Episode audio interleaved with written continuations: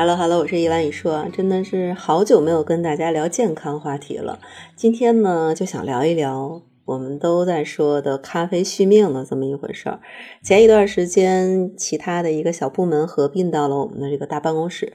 呃，不光是带来了人气儿，还带来了两台咖啡机，一台胶囊咖啡机。一个是手冲的咖啡，所以每天早晨进到办公室都是飘香的咖啡的味道。嗯，很多人都说啊，尤其是在 IT 行业，这种各种内卷、各种压力，现在很多很多人都是在用咖啡续命的，加班熬夜啊喝它。早上来一杯也是需要咖啡去提神醒脑，中午吃撑了也是需要咖啡来帮助自己的肠胃做一个消化。所以你经常会看到很多的商家标新立异推出某款什么特制的网红的咖啡，很多人其实就是奔着网红咖啡的。名字去了。前一段时间卖的特别火的瑞幸和茅台联名的酱香拿铁，其实喝起来的味道并不好，但是就是冲着这个跨界的品牌，冲着他每天卖断货的这样的一个营销的话题，很多人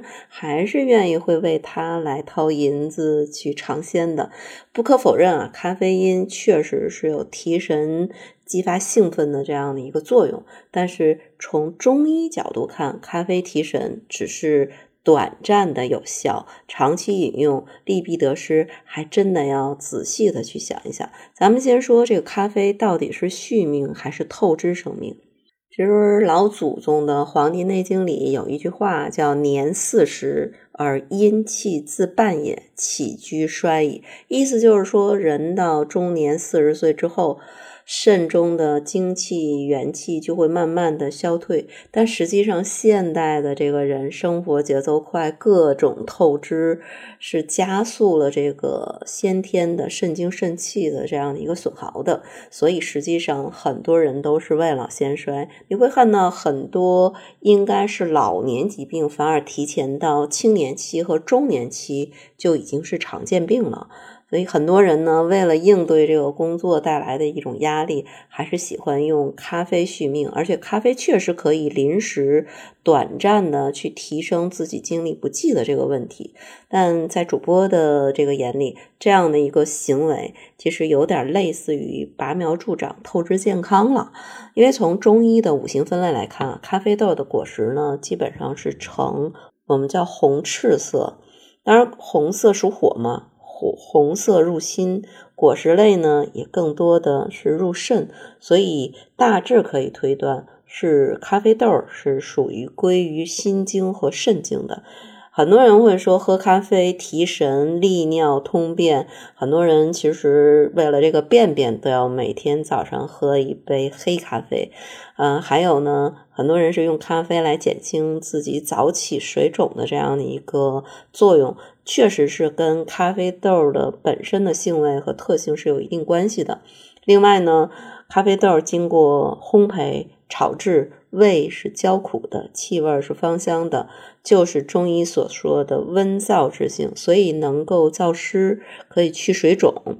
甚至呢，咖啡还可以提升食欲。寒湿重的人是可以适量饮用咖啡的，但是啊，要注意一个关键点。咖啡其实是通过它的温燥的性质来作用于心肾，激发人体阳气以为用的。而阳气的用，只要阳气过度的使用的话，确实会损伤人体本身的阴血和肾精。假如说你本身心藏血就不够，肾精也不足。那其实就相当于说，我用咖啡点燃了你这个本来就不足的这个燃料，你就是提前透支了你自己的这样的一个生命，就等于说，就是天然气阀门调大了，加大了火力，但是天然气的存量是有限的。那一般来说，阴虚血亏、肾精不足、容易上火的这种人，其实是不太适合喝咖啡的。但现在。很多人都是需要补气续命，补益肾中之精气，让元气充盈，从根本上去改变这个虚损的一个困扰。那真正的呢，我们觉得说咖啡短效，长效来讲，还是要通过参类的这样的一个补气的药物。或者是补肾精类的药物来去增加你原始燃料的这样的一个积累，比如说西洋参呐、红参呐。黄精啊、山药啊，甚至南方推崇的五指毛桃，其实都是 OK 的。我们经常九五后里边的大枣、枸杞、龙眼肉，这些也都是补气血、亏虚的主要的药食同补的这个这个原料。所以你看，其实。不管是年轻人也好，中年人也好，如果是想去降低透支健康带来的风险，你真的是要及时的补给身体所需要的精气阴血这种我们所说的精华的精微的物质。但是有效的补益真的是不能操之过急，你要让这些补益的东西，药食同源类的这样的一个物质，能够缓缓的归入人的脾肝肾，然后再。缓缓地释放到全身，补充人的元气和五脏，身体的根本才真的能够吸收到物质和能量的，也才能真的让你彻底的重新焕发生机。所以，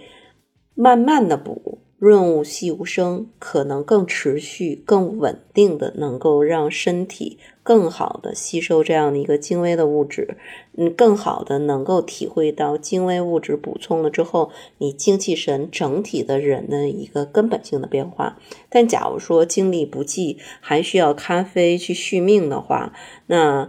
短暂的有效，长期的其实真的是在透支自己的生命。所以奉劝呢。如果真的是底子不好的这种打工一族的人，还是建议找一个中医，慢慢的调理一下身体，用食物、用药食同源类的这样的一个滋补的内容，慢慢的给自己内在的这样的一个燃料的积累，去补益相关的容量，然后我们再去用咖啡续命，可能。对你的身体更有帮助。好，今天呢，我们就聊到这里。如果你有任何相关的问题，都可以在评论区留言，也许就是主播下一个要谈的这样的一个话题。好，今天的节目就到此结束，我们下期节目再见。